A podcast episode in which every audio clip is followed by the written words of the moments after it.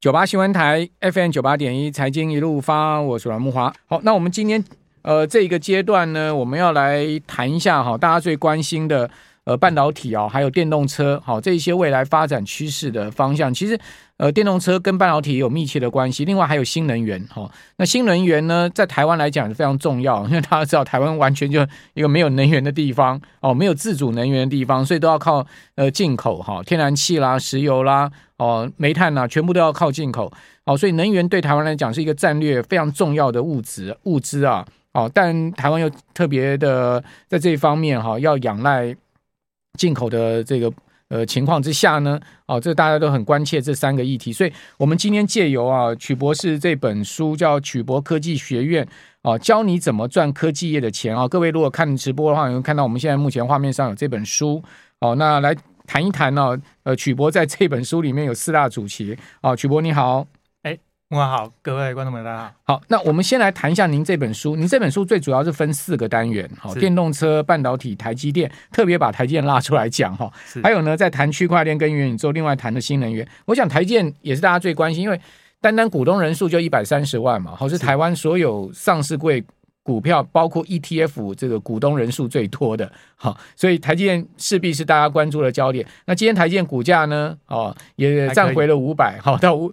到五百零五哈，呃，虽然说今年第一期第一季的 EPS 是很 比这个去年第一期差很多了哈，但毕竟我想这个投投资人对这个五百块大关的台积电还是蛮捧场的哈。那先请教我们来讲一下半导体跟台积电哈，您怎么看台积电未来的展望？有人对有人对台积电未来的展望哈？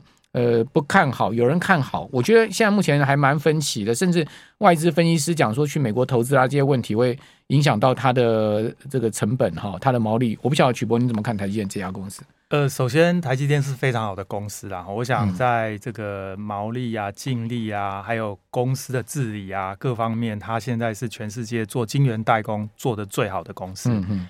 呃，短时间内，也就是两三年内，我也认为它没有竞争对手哦，其他的还是落后。对。当然，刚刚您提到的几个问题，第一个就是美国厂哦，美国建厂这个东西，因为真的成本就是高，是啊，这个难以避免了。那我认为美国厂的售价一定是会比台湾厂高，嗯，也就是客户如果要求要在美国厂生产的话，那么就是要付比较高的价格啊。通常客户也会愿意哦，因为现在的状况是客户靠台积电嘛，对，所以台积电提出这样的要求，当然。客户就是接受，但是我认为美国厂多出来的成本不可能百分之百都是客户吸收，嗯，客户一定也会认为说啊，你赚那么多钱，对不对？EPS 这么高，那你也要推一点啊。美国政府都要分呢，嘿，所以我觉得一定有一部分的这个成本一定是台积电要自己吸收，嗯，所以在这种状况下，它的毛利会不会受影响？我认为多多少少可能不至于很大，但是不会没有影响，嗯。那这个美国厂现在还没有上线哦，等上线营运之后呢，我想这些陆陆续续就有可能会反映在财报上。是哦，我想这是一个。嗯，嗯，但是除了这个之外呢，台积电的制程还有它目前的研发进度，基本上我得到的消息都还算是正面的，嗯，所以没有太大的问题。是，呃，个人还是认为对台积电来说最大的风险还是地缘政治。嗯，哦，这个也就是为什么客户会呃愿意。移到美国厂生产哦，这个很多人觉得、嗯、啊，这个美国厂这么贵、嗯，那客户根本不可能接受。嗯、其实刚好相反，客户呢在目前的状况，因为目前两岸还算是和平的、嗯，在这种状况下，我认为客户开始内部都会讨论要把多少的产能移到美国。嗯，呃，我个人认为现阶段因为两岸状况还好，所以大概就是落在十到二十 percent。哦，我想这个数字已经非常低了。大家要去想哦，如果今天。两岸的政治出这个出了一些状况的话呢，这个台湾的晶片没办法运出去。嗯，木华哥，如果你是苹果的库克，你会怎么办？那 就跳脚了，那会跳脚、欸。你一个晶片都没有，你一只手机都做不出来、欸。没错，对。所以我觉得，如果我是库克，我一定会要求台积电给我 solution 解决方案。嗯，那大家想想，台积电有什么解决方案？就到美国设厂，就到。其他地方设厂嘛，这非常合理。所以之前一直有人说啊，台积电去美国设厂是被迫的，是美国人强迫的，其实才不是哎，应该是半推半就吧。对对，这个非常好。同样的道理嘛，今天库克跟这个 台积电的董事长说，哎，这个我觉得有点风险哦，你能告诉我你有什么解决方案？那我想，如果这个木华哥，你现在是台积电的董事长，那你能给什么解决方案？嗯嗯，哦，那你就花比较多的钱去美国啊。嗯，所以我想这个是它的风险啦。但是如果两岸持续保持和平的话，其实这个风险大家就会慢慢淡忘。嗯，淡忘之后呢，当然就会开始觉得还是成本比较重要。对了，那但问题就是说，这个和平跟战争就一线之隔嘛？对，这个这个问题也没有人可以讲得准，说到底会。呃，会不会发生战争哈？那所以这次是所谓系统性风险。那既然系统性风险是无法预测的哈，或者是说呢，你也不可能说在投资里面去把它排除掉，所以你就要做好准备。好，就你刚刚所讲的，就是到海外市场，也许是呃可以解决的方案之一了哈。好，那另外一方面，就是台积电的这个先进制程哈，今年已经推进到三纳米了嘛哈。是。那未来要推进到两纳米，甚至呃更先进的制程哈，它的突破方式是什么？在您这本书上也有写到，其实就是说。我们一般来讲说，那个呃摩尔定律还是有物理极限嘛，对不对？好，再萎缩，恐怕呃晶圆尺寸在扩大，恐怕都有一定的极限。所以在这方面，是不是它一定要往先进封装走，好才能去呃突破现在目前的这些障碍呢？OK。呃，依照这个先进制程的发展哦，有一个重要的观念哦，对，就是大家知道这个晶圆都是十二寸嘛，嗯，那么当你的制程越先进，这个电晶体就越小，嗯，然后电晶体越小，晶片就越小，嗯，那晶片越小，就代表同一个细晶圆上可以做出来的晶片就越多，多，对，所以单位成本是降低的，嗯嗯，哦，因为你的晶片越多，你的分母越大嘛，所以你的总成本虽然增加，但是。总晶片数增加更多，那么你除下来单位晶片成本是降低，这就是为什么过去会从这个二十二纳米进步到十四，好，然后再来十纳米、七纳米这个方向。嗯，但是这有一个很有趣的现象，单位晶片的成本呢是随着制程越先进就越降低。嗯，但是最低点在哪里？最低点在七纳米跟五纳米。哦。就是说最有效益就七纳米、五纳米，就进入到三纳米效益就没那么好了。哎，不但没那么好，还倒过来，单位晶片成本上升。上升，所以从三三纳米开始是上升。为什么？因为当你要做到极限小的时候呢，它的成本增加是非常大的，但是它增加的晶片数目可能没有预期的多。对，所以你除下来之后，哎，怎么单位晶片变贵了？嗯，那这个现象呢，未来还会更严重，到两纳米还会再更贵。嗯。所以这就在暗示各位，其实所有的制程里面呢，五纳米跟七纳米是最有竞争力、价格竞争力，等于说最赚钱的。对，嗯、那再来的问题就是，那三纳米、两纳米有客户会跟吗？嗯，有，嗯，一定有，嗯，但是跟的客户会越来越少，嗯，那最后只有哪一种客户会跟呢？只有两个，嗯、一个是手机，对。手机的晶片为什么会跟？因为越小，因为手机就是要小。对，我哪一间手机厂先宣布说我不跟了，那这个手机厂的晶片以后大概就卖不动了。嗯，所以手机一定会跟，而且它量够大，可以去分摊这个光照的成本。第二个就是高效能运算，也就是伺服器的处理器，因为运算的效能非常的重要，所以它必须继续跟下去。哦，那第三类大概就是一些特殊非用不可的，但是那种例子一定都不会很多。嗯。那么除了这两种以外的晶片，怎么解决问题呢？大概就只能用先进封装。所以您刚刚提到，就是我今天用五纳米、七纳米的晶片，但是我用先进封装的方式把它堆叠起来，嗯，这样子呢也能够缩小机体电路的尺寸，这样子我的电子产品还是可以继续缩小，而且效能还可以提升。所以未来的台积电除了先进制程这一块，更重要的会切到先进封装这一块。那问题是，呃。这个先进封装一定也有它的缺点，对不对？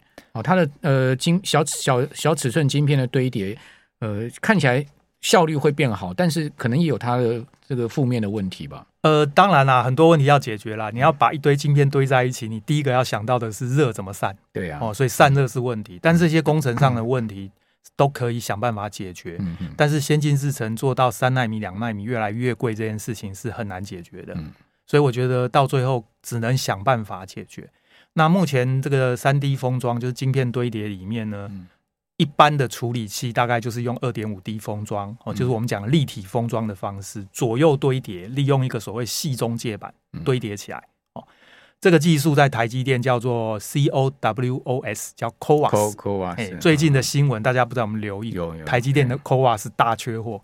为什么呢？因为辉达呢，它的这个 AI 用的晶片，嗯，必须用这个 CoWAS 的封装，好像增加一万片的，又下了单，但是台积电的 CoWAS 封装现在产能很紧，所以其实呃，将来这个 CoWAS 像现在看到的，就是在高效能运算这一块的应用，嗯，这是先进封装。第二个很重要的就是记忆体，我们的这个 DRAM 哦，垂直把晶片堆叠起来，把这个 DDR 或者应该叫 HBM，我们叫做高频宽记忆体 （High Bandwidth Memory）。嗯，这种记忆体是垂直堆叠的，这个也是高效能运算必须要使用的一个方向。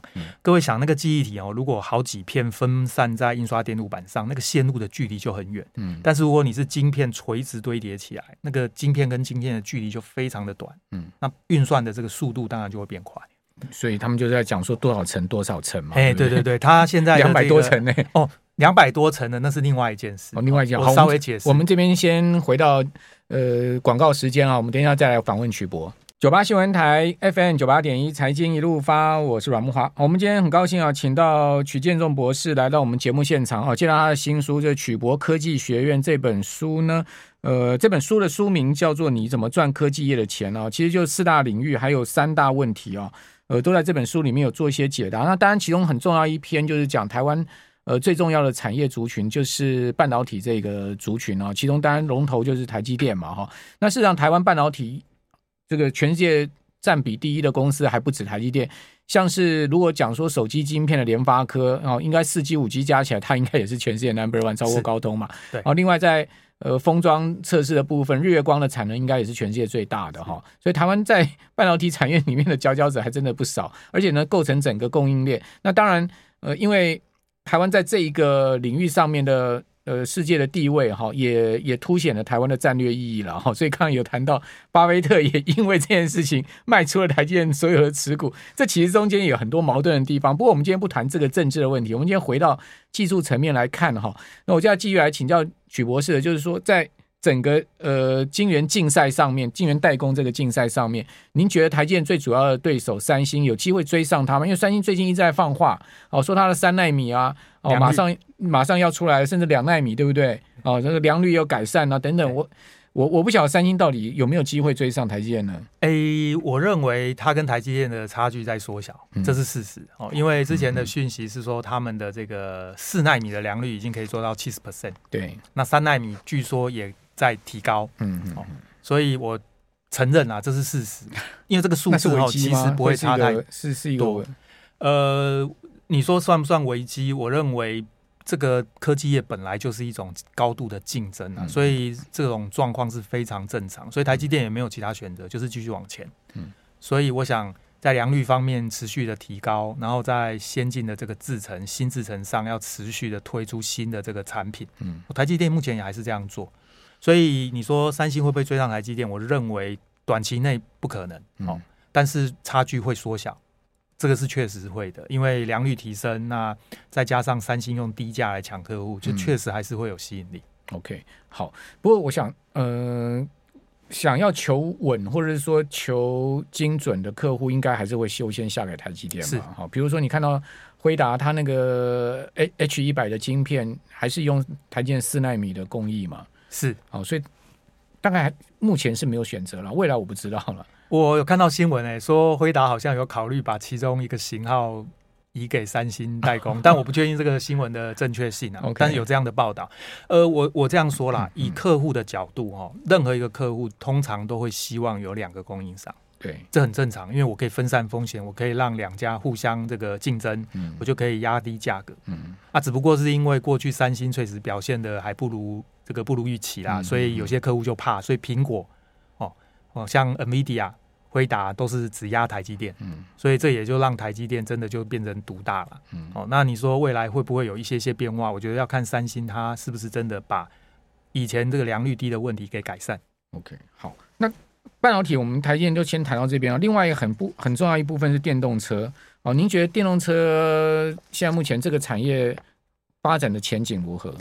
呃，我想电动车未来是持续发展，这个没有什么问题啊。因为这个电动车的电池是越来越成熟，嗯、再加上越来越多厂商开始。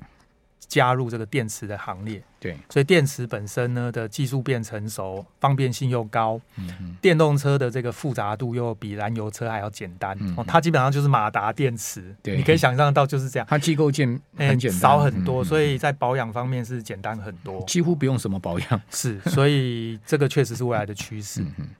但问题他撞到了，他就整个车壳要换掉。特斯拉现在的问题就这样。最近大家有看到那个新闻吗？说有那些产险公司有几家开始不保特斯拉的拒保，就因为他一旦车壳撞到，他可能整个车壳要全部换掉。我稍微解释一下，电动车还是有它的这个问题啦。哦，这个第一个问题就是刚刚您提到的车壳的问题，但是我认为那是特斯拉的问题，因为他一直要强调压低成本，对，所以他用非常高这个压力的这个。这个机器来压这个钢板，才能压这么大片，所以它是一体成型。对，所以这个所以没得换一片一片的，嘿，不能一片一片换，那你就是代表你没有考虑到车子发生擦撞车祸的时候维修的问题。你你车主就好好开，绝对不要发生擦撞。对，所以我想这个是问题，但是这个是特斯拉的问题，其他车厂一定他们有经验，他们可能就不会这样做。这是第一啊。第二个，电动车还有另外一个问题，就是锂电池安全性的问题。嗯，我想。过去其实发生火烧车的这个新闻时有所闻啦。嗯、那实际上，电动车的锂电池主要是它的电解液，这个电解液都是容易燃烧的液体，所以只要泄漏了嘛，泄漏出来呢，嗯、这个温度升高就自燃。那燃起来之后呢，当然就很危险。嗯、那这个问题目前还需要解决。欸、好像听说日本还有中国大陆宁德时代，他们都在发展那个无电解液的。电池，那就是固态锂电池。那固态锂电池基本上就是用固态的电解质来取代液态的电解质。嗯，但是固态电解质也有固态电解质的问题，因为固态嘛，各位想一下，那些东西都是粉。对，阴极、阳极电解一支，嗯，固态的都是粉。那粉跟粉混在一起，接触面一定是不会很好。对，那离子要过去就过不去，锂离子会过不去，所以离子的导通率就降低。技术面上有，所以技术面还有一些这个需要突破的地方。嗯。好，不过也是个方向，对不对？是。那呃，电动车的电池未来的最主要的主流会是磷酸锂铁吗？目前看起来是，就两个主流，一个是磷酸锂锰铁，锂一个是磷酸锂铁。对。哦，那这两个差别在于，锂锰铁它的安全性跟锂铁是一样的，对。但是锂锰铁的能量密度会高，嗯，会高一些，多加一个锰，哎，多了一个锰啊，但是它的制成会变得难一些，所以它的成本也会高一些，嗯，哦。这两个是因为安全性比较高，所以未来在电动车上市场会成长。嗯嗯。那另外就是在高阶的电动车会用三元锂电池，但是三元锂电池有安全性的问题。就是您刚所讲的。对，所以怎么解决？就是只能有两个方法解决。一个方法就是用这个刚刚说的固态锂电池，但这个技术要成熟，我认为大概三到五年以后，嗯，再来才有可能啦。那另外一个。就是这个把这个电池的阳极材料从原来的石墨改成另外一种材料，叫做碳酸锂。嗯，钛酸锂 LTO 这个技术呢，目前中油有投资设厂要生产。哦，那另外台湾有一家电池公司叫格斯电池有在做。那这个电池的安全性也是高的。嗯，但是问题出在它的碳酸锂成本比较高，因为石墨很便宜，太贵了。贵。好，第一个，第二个是。钛酸锂加进去之后，本来三元锂电池的特色就是能量密度高，嗯、可是你一旦阳极用了碳酸锂之后，能量密度就降下来，就变成跟锂铁电池、磷、嗯、酸锂铁差不多。嗯、所以大家就明白，在工程上永远是鱼与熊掌。你要安全，能量密度就低；啊，你要这个容能量密度高，那危险性就比较高。没办法。就就您所知，台湾现在的储能产业啊，哦，在电池这一块有竞争力吗？因为据我知道，台湾其实。呃，号称有这个电池，事实上都是到到尾都是组装，因为电池芯全部都是从 是呃中国大陆进口的嘛。是讲白话一点，哎，其实我听到一些不是很好的说法，就是说台湾很多电动车或者说电动巴士，其实 都是拿拿那个是拿那个大陆车厂的底盘啊来台湾倒倒。哎，呃，好，有两种方式，一种方式就是直接电池从宁德时代进口，对，哎，那个真的就是完全就是。大陆的产底底盘从比亚迪进来，哎，或者底盘从大陆进来，为什么？其实就是成本的问题。对，在台湾的这个电池厂，因为规模经济不到，嗯嗯，所以你没有办法跟宁德时代竞争。嗯，对。啊，另外一种做法就是从这个大陆进口这些电池材料，然后在台湾把这个电池组装起来。电池材料到了台湾之后，再做一些小量的组装，嗯嗯，最后变成。电动车的电池，但是这个做法就是能够降低成本，对，大概是这样。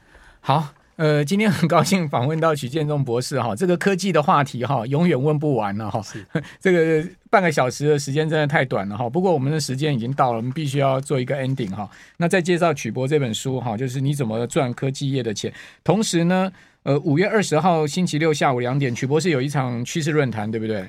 好，你怎么赚科技业的钱？呃、这场趋势论坛，有兴趣的的听众朋友可以上网这个。